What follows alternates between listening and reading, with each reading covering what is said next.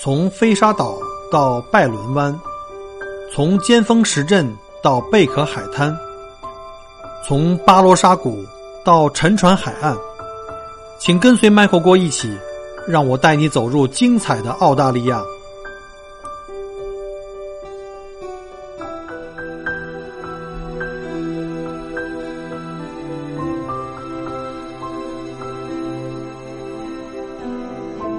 葡萄美酒夜光杯，欲饮琵琶马上催。醉卧沙场君莫笑，古来征战几人回。在今天节目的开始呢，先来一段定场诗啊，这个是唐代王翰的《凉州词》。呃，用这首定场诗呢，我们就来抛出今天的这个主题啊，就是来谈一下葡萄酒的那些姿势、知识啊。我们这个主题呢，叫做“与葡萄酒谈一场恋爱”。葡萄酒呢，其实就是用新鲜的葡萄果实或者葡萄汁经过发酵酿成这种酒精饮料。在水果中啊，由于葡萄的这个葡萄糖啊是以及果糖呢是含量比较高的，存储一段时间以后啊，就会发出酒味来。因此呢，常常以这个葡萄来酿酒。葡萄酒呢，是目前上产量最大。普及度最广的单糖酿造酒，早在六千多年前啊，在盛产葡萄的地中海地区两河流域的苏美尔人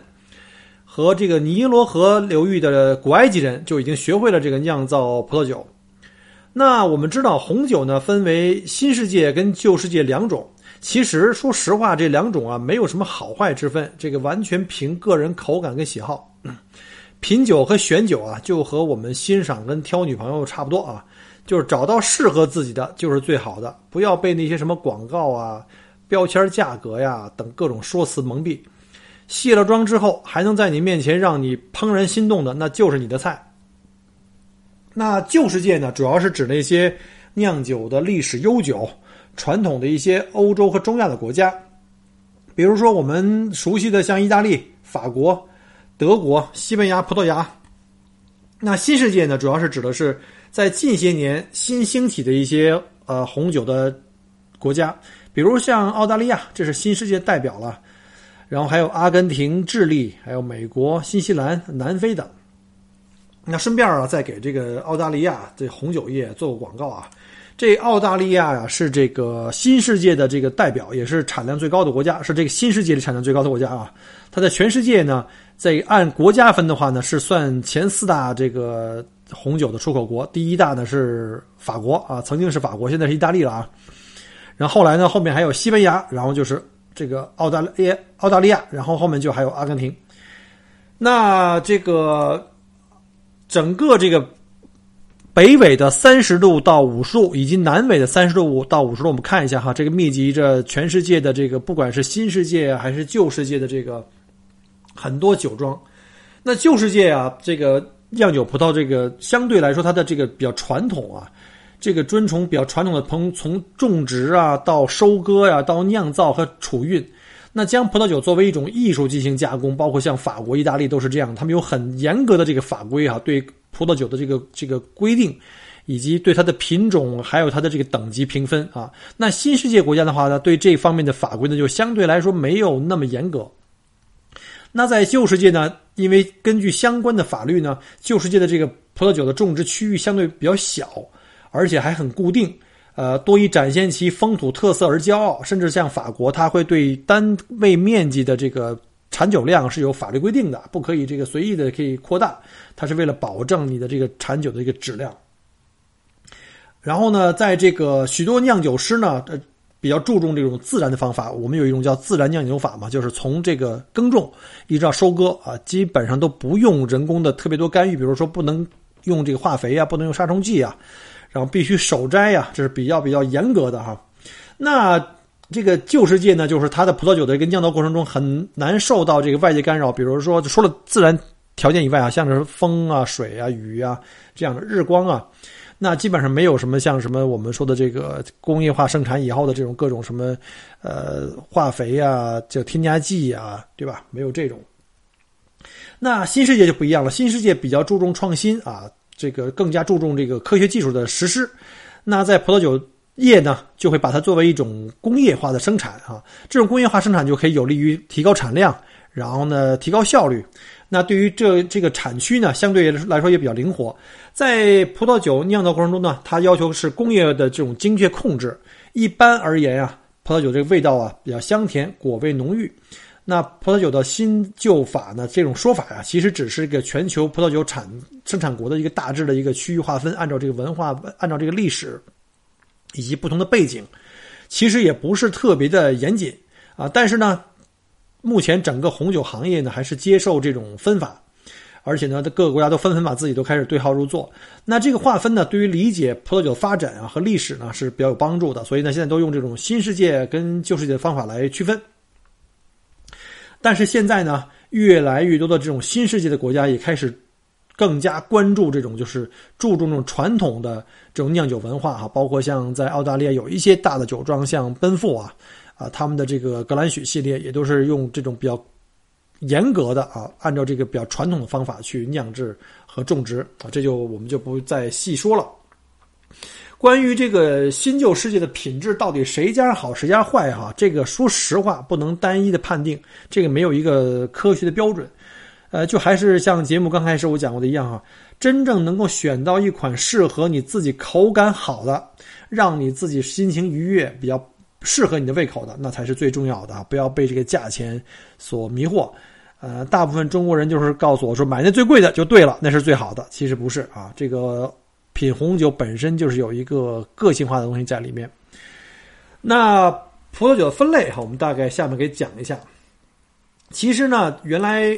我们也经常听到过这个，对于葡萄酒分类，主要是分两类哈。最开始的这种说法，严格上分是两类，分为红葡萄酒还有白葡萄酒。其实呢，我们也知道呢，分类呢本身是有很多个不同的这个呃区，就是区分的这个层次来看。首先呢，从颜色上分啊，我们来可以分为红葡萄酒啦、白葡萄酒啦，以及还有另外一种叫做粉红葡萄酒，也叫桃红葡萄酒。那另外一种分法呢，就是根据它的糖度的划分，就是糖度多和少，分为干型葡萄酒或半干型葡萄酒啊，所谓 dry 或者是这个。呃，甜酒，那还有半甜葡萄酒以及甜型葡萄酒。再有一个呢，就是按照这个酿造方法来分呢，可以分为叫平静，我们叫 still，呃，这个 wine 就是它没有气泡的；还有一种呢，叫做这个气泡葡萄酒以及加烈葡萄酒；还有呢，像加味儿葡萄酒这四种，根据这个味道的不呃酿造的方法不同。其中一般的葡萄酒的含酒精含量，一般平均来讲都是一般在呃八到十五左右哈。百分之八到十五，然而呢，加烈的葡萄酒的酒精度呢可能会更高。这个酒，呃，葡萄酒的这个酒性啊，在很大程度上是受制于土壤啊、当地的气候啊，以及这个酒庄的酿酒技术等因素的影响。但是酒的风味却取决于这个酿酒葡萄的品种。好了，刚刚我们讲过了这个新世界、旧世界酒庄的这个区分，以及不同的这个呃酒的分类。那我们看看下面来讲一下呢，是一个非常重要的一个姿势哈啊，一个知识啊，就是我们来讲一下这个品酒到底是怎么来品。因为在以前我带客人去雅拉河谷品酒啊，哪怕去南澳的巴罗沙呀，都会发现我们大多数大多数的这个中国游客呀，对这个品酒还是有一点点模糊啊，不知道我们应该怎么去品酒。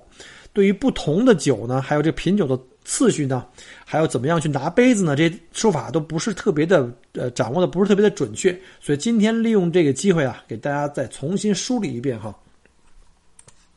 首先我们要知道，不同的酒呢，它的酒杯是不一样的，呃，分很多类，比如像红酒杯啊，最常见的就像我们叫做这个波尔多杯啊，呃，标准的这种我们叫宾标准的品鉴杯啊，也是这个波尔多杯，啊，是一个比较标准的一个尺寸。那红酒的波尔多杯呢，是基本上可以用于各种红酒的品呃品鉴，所以也叫做这种标准品鉴杯啊。其实呢，如果细分来说的话呢，不同的红酒啊，它们的这个呃杯子用的也都是不太一样的。比如说，我们分为大红酒杯跟小红酒杯这两类啊，当然还有叫做这个波特酒杯，还有像什么呃雪莉酒杯。这就我们一样样大概讲下去哈。第一个大红红酒杯，大红酒杯尺寸比较大，呃，当然了，它的这个杯身啊比杯口呢还更大一些。杯口小的话呢，是有利于在我们在呃转杯的时候呢，不至于这酒会洒出来，而且它可以呢有效的收拢这个气味，可以在我们在品酒的初期的时候用鼻子去闻这个酒的香味呢比较方便。呃，比较适用于什么呢？大多数的红酒，尤其是这些酒体比较厚重的哈，味道层次比较丰满的。那小红酒杯呢，就看起来比大红酒杯的杯体略细一些哈，呃，但是大概形状也差不多，杯子状更小一些，杯口也更小一些。为什么呢？因为这种适合比较淡的酒体比较轻的轻盈的一些红酒，这样的话呢，它因为浓度比较相对来说比较淡，这样的话可以帮我们去把这个。杯口面积收小的话，可以让这个气体呢尽可能的集中在一起，有利于我们在之后的这个呃闻它的气味啊，或者是来品酒。那波特酒的话呢，就比它更小一些啊。还有像什么雪莉酒是属于比较呃高度的酒，它就会对这个杯体的话要求更小一些，因为你不可能让你喝的太多。那白葡萄酒杯呢也类似哈，呃，白葡萄酒杯的话就是刚开始呢也是那种大型的白葡萄酒杯。主要是针对一些比较浓烈的白葡萄酒，比如像霞多利呀，还有一叫叫小葡萄酒杯，就是小白葡萄酒杯，它也是杯体呢比大葡萄酒杯呢相对小一些。那我们刚刚讲过了，这个除了白葡萄、红葡萄以外，还有一种叫做雪梨酒，哈啊，就稍微字儿叫做这个这个桃红酒。那桃红酒杯呢，从外观上很容易呃来辨别，它就是杯口相对来说比较广一点哈，它杯口不太收，是比较直上直下，或者说稍微有点开口的啊。这是这个呃桃红酒杯。呃，除了我们知道这些杯子以外，哦，除了桃红酒杯之外，还有一种很重要的哈，叫香槟杯啊。香槟杯主要是这个适用于各种的气泡酒，它的杯体比较长、细长。呃，细长的目的呢，就是为了让这个气泡有更足够的空间哈，时间向上去游动。这时候呢，有利于我们从侧面去看这些气泡的这个升华的过程，从小到大，从低到高，对吧？呃，刚才讲过了这个不同的酒杯呢，之后呢，我们再稍微讲一下不同的酒呢，一定要注意有一个很重要的一个温度因素，就是我们在品酒的时候一定要注意这个温度因素。比如像红酒，红酒其实对于这个品酒的温度的来说的话是比较宽容的，但是推荐的一般也是在十五到十八度。比如现在刚刚刚我们讲过的这个叫做这个大红酒杯哈，一般是十五到十八度，温度相对高一点。那小红酒杯呢，会温度相对于低一些，十三到十四度比较好哈，因为它如果温度太高，呃，酒体本来就比较清淡吧，就比较这个酒体比较比较轻盈，它的这个味道发的太快的话，很快我们就闻不到味道了。那到了这个波特酒也差不多是在十四度左右，那雪梨酒呢就要稍微低一点哈，十二度到十三度。那我们知道哈，一般来讲，白葡萄酒的品酒温度相对于红葡萄酒有。比较严格的要求了，它就温度相对来说红枣就比较低，因为什么呢？因为白葡萄酒呢，酒体呢略显有点酸哈，这个酸的这个感觉比较强烈，所以当温度略低的时候呢，它这个酸涩的感觉会弱一些。所以像一般的像大的白葡萄酒杯的话，一般的温度在十到十二度，我们要控制这个酒体要在十二十到十二度。那如果是喝这个桃红酒，我们也叫粉红酒的话呢，温度要在十度左右啊，杯体更小。那除此以外呢？我们知道，就是像甜酒杯啊，更加小，因为甜酒嘛，口感比较甜爽，那入口比较容易，呃，所以呢，甜酒容易喝过量啊。因为你喝的如果是干白或干红的话呢，稍微酸酸涩一点，你入口的话还是比较慢。但是甜酒很容易喝过量，所以甜酒杯呢，比这个小号的红酒杯更加小一点啊。但是甜酒是要求有一定的温度的控制，是更加低过这个呃桃红酒和干白啊，一般都是在这个八度左右。那刚才讲过这个香槟杯啊，香槟杯比较细。那香槟呢就不能喝温度高的，我们知道开香槟都是要开凉的，就是在大概七度到八度之间，跟这个甜酒呢差不太多。好了，我们现在呢已经做好了这个品酒的准备哈。我们知道了不同的酒呢有不同的杯子和温度，然后来讲一下呢我们在品酒的过程中应该注意哪些点。我们古老的中医学里啊，有一句话就特别好，叫做“望闻问切”。其实这个品红酒呢，跟这个有点殊途同归的意思啊，就是要品红酒呢，我们就分几个步骤啊。第一个刚讲过了，挑一个合适的杯子啊，还有在合适的温度，这是很重要的一个前提，不要上来就开始喝啊。我们先搞清楚我们要喝的是什么，什么样的酒，用什么样的杯子和什么样的温度。第二呢，就是要把这个酒倒到杯子里面去。那倒酒呢，就要有技术了。我们不能像中国人喝白酒说上来都满了哈，然后干。这个喝酒特别切记，就是不能喝红酒，不能一口闷。这个不是这个闷酒的时候。红酒呢讲究的是品，而且尤其是专门用来品酒的时候呢，我们对于红酒呢，倒这个酒杯呢是不可以多的啊，因为多的话你酒精过量，而且呢不容易去转杯，而且不容易去这个闻这个味道。通常呢，我们比如说用这个呃。波尔多杯啊，或者用这个标准品鉴杯的话，我们可以知道，用这杯子只能倒三分之一，甚至更低到四分之一啊。因为如果你今天一天在酒区去各个酒庄品酒，你要可能要品个三家到四家以上，中午还有个午餐，还要喝一杯的话，那你可能太过量的酒精摄入的话，会影响你后期的这个品酒的这个呃感受。所以一般来讲的话，品酒有很多人是。只品不喝，就是我们在嘴里转一圈，对它的气味和味道呢，就做个判断以后吐掉。所以有有的时候蛮蛮可惜的，因为这个都是有的是非常不错的酒哈，但是没有办法，这要看你的主要目的是什么了。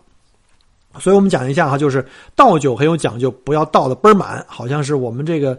热情好客哈，非要给倒满才可以，绝对不可以的。品酒一定要倒的非常非常低啊。第二步呢，我们倒完酒以后呢，把酒杯拿起来。啊，呈四十五度角，这时候先不要转杯哈，先不要转杯，稳稳的托住四十五度角。这时候呢，用目测这个看这个酒体，看酒体的颜色，它的这个颜色的变化以及这个酒体的透明度。这时候呢，你这个杯的方向最好是冲着一个背景比较亮的地方，比如像窗外哈，或者是灯光下哈，这样的话你可以比较容易的看到这个酒体的颜色它的变化。呃，不同的酒，比如像年份比较短的酒，一些比较年轻的酒，或者一些呃时间比较久的年份酒的话呢，它们的酒体的颜色是不一样的啊，不管是干红还是干白，所以呢要分这几块来去看。那第二的话呢，就是开始要进入到下一步，就真正的开始就是望闻闻嘛。我们第一个是先看，第二个就开始要去闻这个气味。那这个闻气味的时候，我们要注意哈，我们要像狗那样的哈，不能是深闻，而是短促的。短促的这么去闻啊，鼻子在这杯杯口的地方。刚开始我们把杯子看完这个颜色以后，先不要马上去晃杯，因为这个时候呢，在倒酒到我们观察这个期间内的话呢，我们这个杯里面的一些二氧化硫，因为我们知道在酿酒过程中呢，因为酒桶呢要用二氧化硫微量的二氧化硫去消毒啊，防止这里有这个呃细菌产生，呃，为了保证这个酒体的质量啊，不至于去这个坏掉，所以呢，我们在酒体里含是会含有弱量的这个二氧化硫。所以呢，我们在这个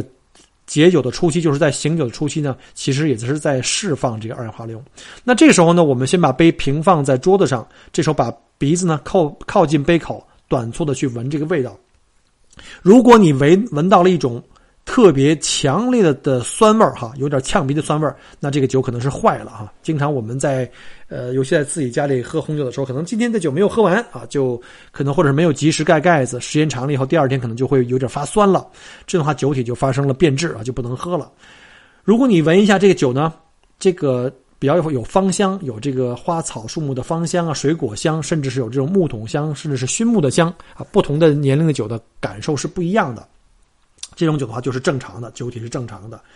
然后呢，我们闻过了静止的酒以后呢，我们就把这个酒拿起来。记住拿杯子的时候有个讲究哈，我看到很多我们的中国客人呢，就像我们喝白酒一样，或者是喝威士忌杯一样啊，拿起了这个杯身啊。我们知道杯子分几个部分哈，第一个是杯口，我们也叫杯沿，就是最薄的部分；第二个呢是杯身，就是那个最大的肚子；第三个呢是这个杯柱，就是这个杯角；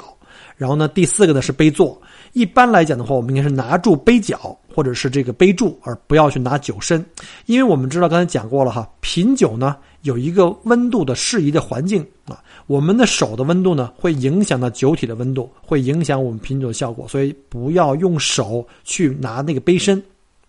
一定要拿手抓住那个杯柱或者是杯角。这时候呢，我们在手里面慢慢的晃动这个酒杯，让这酒杯能够充分呢跟空气去氧化，跟杯杯子里的空气去氧化，但不至于酒洒出来。然后呢，在这个晃动过之后呢，马上拿到鼻子下面再去闻一下哈，四十五度角，我们把鼻子凑过去去闻一下。这时候呢，因为酒体呢跟充跟这个空气充分的这个进行了接触跟氧化，这时候酒里的这个单宁啊，啊这种各种的这种。这种气体啊，还有这我们叫香氛嘛，aroma 就可以呢充分的跟空气氧化以后呢，一层一层慢慢慢可以放释放出来。尤其是这种年份酒呢，它的这个气体分子的密度是不一样的，所以呢，它随着这个转动呢，它的气体分子呢是逐渐从小到大开始向外释放。这个时候我们闻到的味道呢是有一个渐进的过程。所以呢，品酒的话呢，我们第一个看完颜色以后呢，第二个来啊闻这个香味儿。在静止的时候闻，在转杯之后再闻，我们可以反复几次，可以通过这个过程呢，可以闻到不同的渐进的香味啊，包括像什么，呃，经常不在不同的酒体，比如说像我们在维多利亚州，我们经常说的这个著名的这个灰皮诺啊，或者黑皮诺，我们就会闻到什么一些果木香啊，呃，什么一些甚至一些皮革的味道，或有一些辛辣的味道。啊，这就是我们闻到的气味。那下面呢，就开始进入到品尝的阶段哈。呃，还是那句话，品尝千万不要一口闷啊，直接灌到胃里去。这样的话，除了让你酒精尽快上头之外呢，没有任何其他的好处。那品红酒跟喝白酒一个很大的差别就是，我们在品的过程中是由这个酒杯拿下来以后呢，是用舌尖啊，这个酒慢慢慢慢的点缀，就进一小口进到嘴里面去，由舌尖逐渐的经过了舌。中到舌的舌根啊，包包括经过两侧的这个舌子舌的两个侧边，中间还要经过我们的牙齿。我们可能看到有一些呃品酒专家呢，他的动作可能比较夸张一点，他们会呢基本上是。喝一小口的时候不咽下去，这时候呢把头呢略微向前倾斜，然后把嘴呢轻轻的打开，张开的并不是很大，就像我们吹口哨的那个样子。然后这时候呢嘴向下倾斜了以后呢，酒就会有留下来的这种倾向，就是它慢慢的向嘴里吸气，让这个气流呢保证酒体不会不会从嘴里下来。这时候呢不停的有气流进去，跟这个酒体呢充分进行氧化，同时呢舌头在里面搅拌。争取呢，让这个酒体呢在牙齿这个齿间呢来回穿行，甚至有的人也用这种方法，就传统的叫像漱口的方法，就让酒体呢在嘴里面漱口。我们就像比如说我们平时在早上起来刷牙漱口的时候那种漱口，漱完口之后呢，他很可能就会把这个酒呢就给吐掉。吐掉以后，这时候呢，因为我们的酒体在牙缝和舌头间都已经充分的混合了以后，而且拿在嘴里又被。口腔的温度给提高了以后呢，这个时候充分氧化的酒体在牙缝跟舌尖就会有不同的层次的味道开始出来，啊，这时候我们慢慢张开嘴，开始吸气，然后感受整个的这个红酒在嘴里面的这个味道的变化。因为我们知道人的舌头的话，不同的部位呢，对于这个味道的敏感度是不一样。舌尖跟舌的正面呢，主要是对甜会更加敏感一点，那舌的两侧呢，是对酸会。更加敏感一点，那舌根呢是对苦和涩啊更加敏感一点，所以在品红酒过程中，这是一个渐进的过程，我们会对整个酒体的丰富度会有一个感受。品尝完了一种酒以后呢，我们在进行下一款酒的品尝过程之前，通常呢，呃，酒庄的这个品酒师会建议我们，如果我们酒杯里还有剩酒的话呢，如果我们不想再尝了，可以把它倒到旁边的酒称里面去，就是旁边有一个专门回收废酒的一个桶。我们可以倒掉，虽然有点可惜哈，但是量不太大，还 OK 了。啊，甚至的时候呢，可能会建议我们，呃，倒一点白水进去，把那杯子洗一下，甚至呢会漱一下口，就是拿杯子里的那个水呢再漱一下口。这样的话，让前一款酒的这个味道和影响呢尽可能的小。呃，就不要再反复品尝不同的酒的时候呢，因为前一种酒的这个影响会把这个感受呢，就是搞得就不太不太明显。那品酒呢，还有一个比较重要的一个。经验的就是，呃，品酒，因为在同一个酒庄的品酒的话，可能要品四到五道，甚至更多。那一般来讲，酒庄都会建议呢，从最柔和的酒开始品起来。呃，一般呢，可以从这个按照吃饭的这个这个顺序哈，比如一般从这个呃 sparkling，从这个气泡酒开始。通常呢，也是说从这个比较淡的酒，逐渐向更浓烈的酒去。过度，因为如如果你上来就开始喝这个浓烈的酒的时候呢，那你可能舌苔已经很快就会变麻木。这时候你再喝到最后喝最淡的酒的时候，基本上你就已经分辨不出味道来了。所以一般来讲的话，那品这个红酒一般都是从淡到浓。那干白和干红都是一样的。那很多人可能会说，那我可能不知道哪种酒呢是相对来说比较清冽，相对于哪一种酒可能比较浓烈的话，那一般来讲，酒庄的品酒师都会给您提出一个建议。那为了大家容易记呢，我在节目之后呢，也会给大家分享一下。那我们一般常见的几款酒，不管是干红还是干白，我们品鉴的这个顺序，就是从淡到浓的这个顺序到底是怎么样的呢？可以给大家来说一下。首先来说一下这个干红哈，呃，干红从淡往深了去尝的话，我们可以看一下。第一种，我们在比如举举这个维多利亚州，我们这个亚拉河谷吧。一般我们去的话呢，如果从红酒开始品的话，我们会先品这个啊黑皮诺，这是相对来说比较柔和，而且相对口感比较甜爽的。然后再往下呢，可以就是更浓一点的，可以是梅洛啊，我们也叫美乐哈。然后再往下呢，可以是希拉或希拉子啊。最后呢，可以尝一下这个杰百纳苏维浓，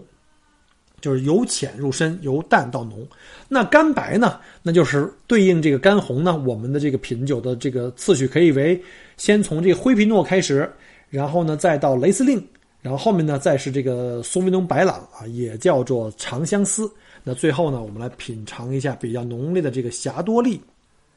那还有的朋友可能会考虑呢，从外面买回来这个红酒啊，呃，在家里宴请宾客呀，或者是自己没事的时候可以品尝红酒。那可能呢，就要收集一些红酒以外呢，要一定要买出自己比较喜欢的酒的这个类别的相对应的杯子。刚才我们讲过，不同的酒呢有这个品酒的温度的要求和酒杯的这个呃选择上的一些细则。那后面我可以详细的讲一下哈，在节目之后也会把这个网上搜到的各种这个红酒杯的分类啊的照片，呃给大家发上来，可以供大家去选择。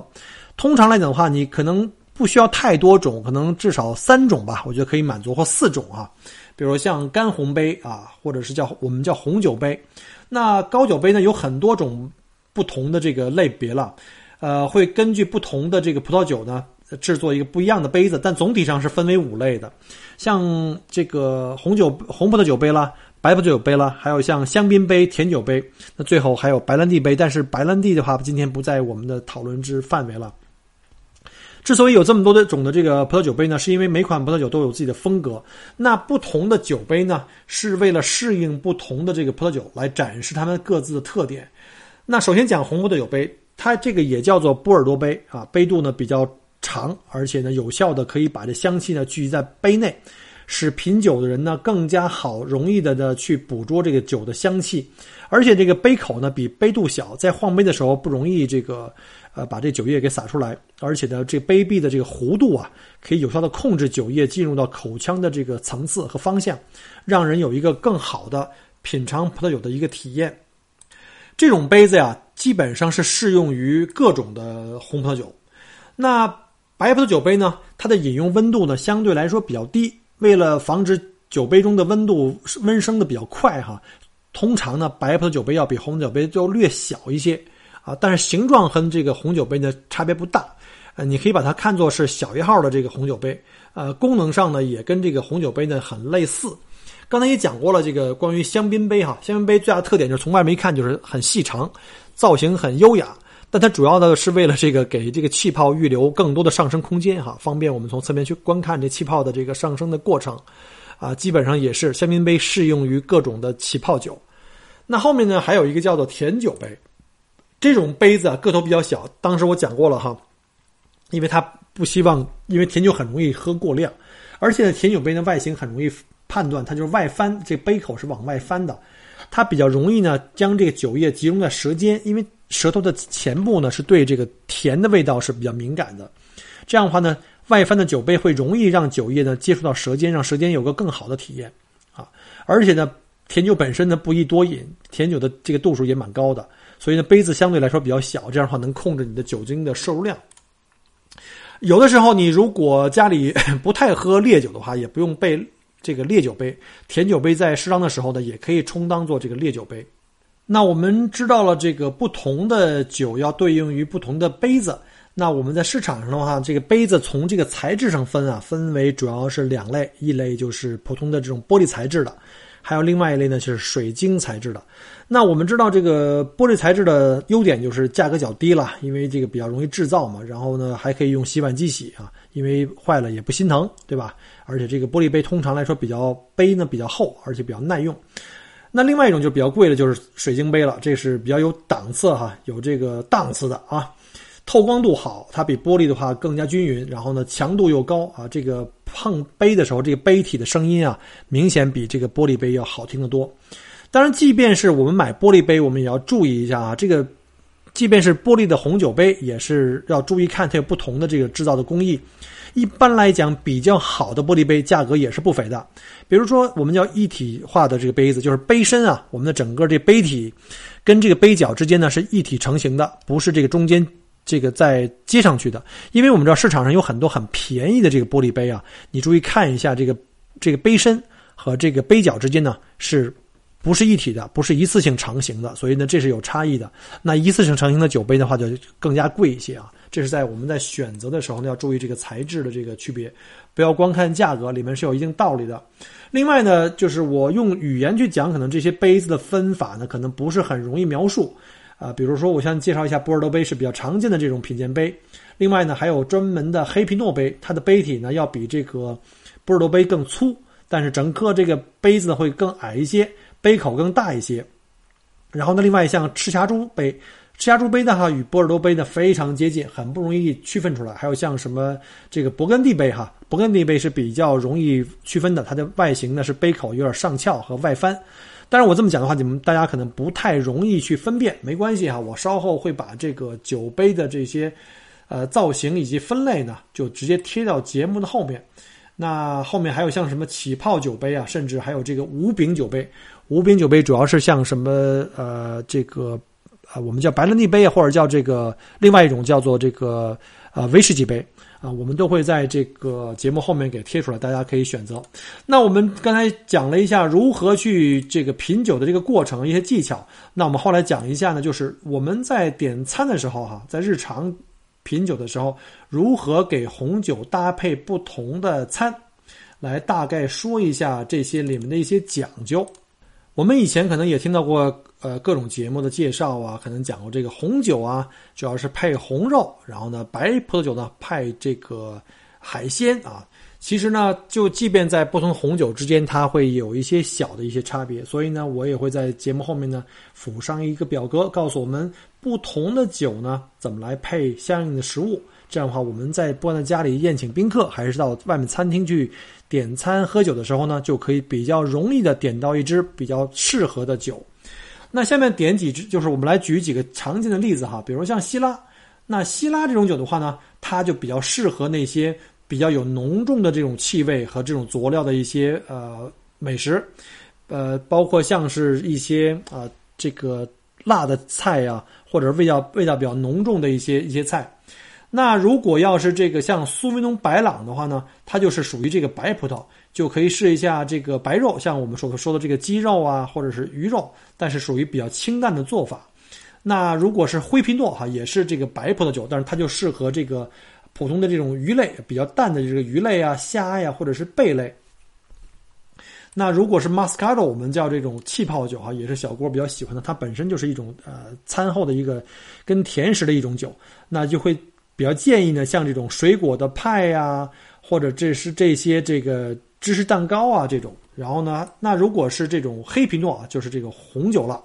它比较适合的一些，比如说一些红肉，或者是说。呃，一些烟熏的一些，包括像蘑菇啊，呃，带一些呃果木烧烤的一些呃菜肴。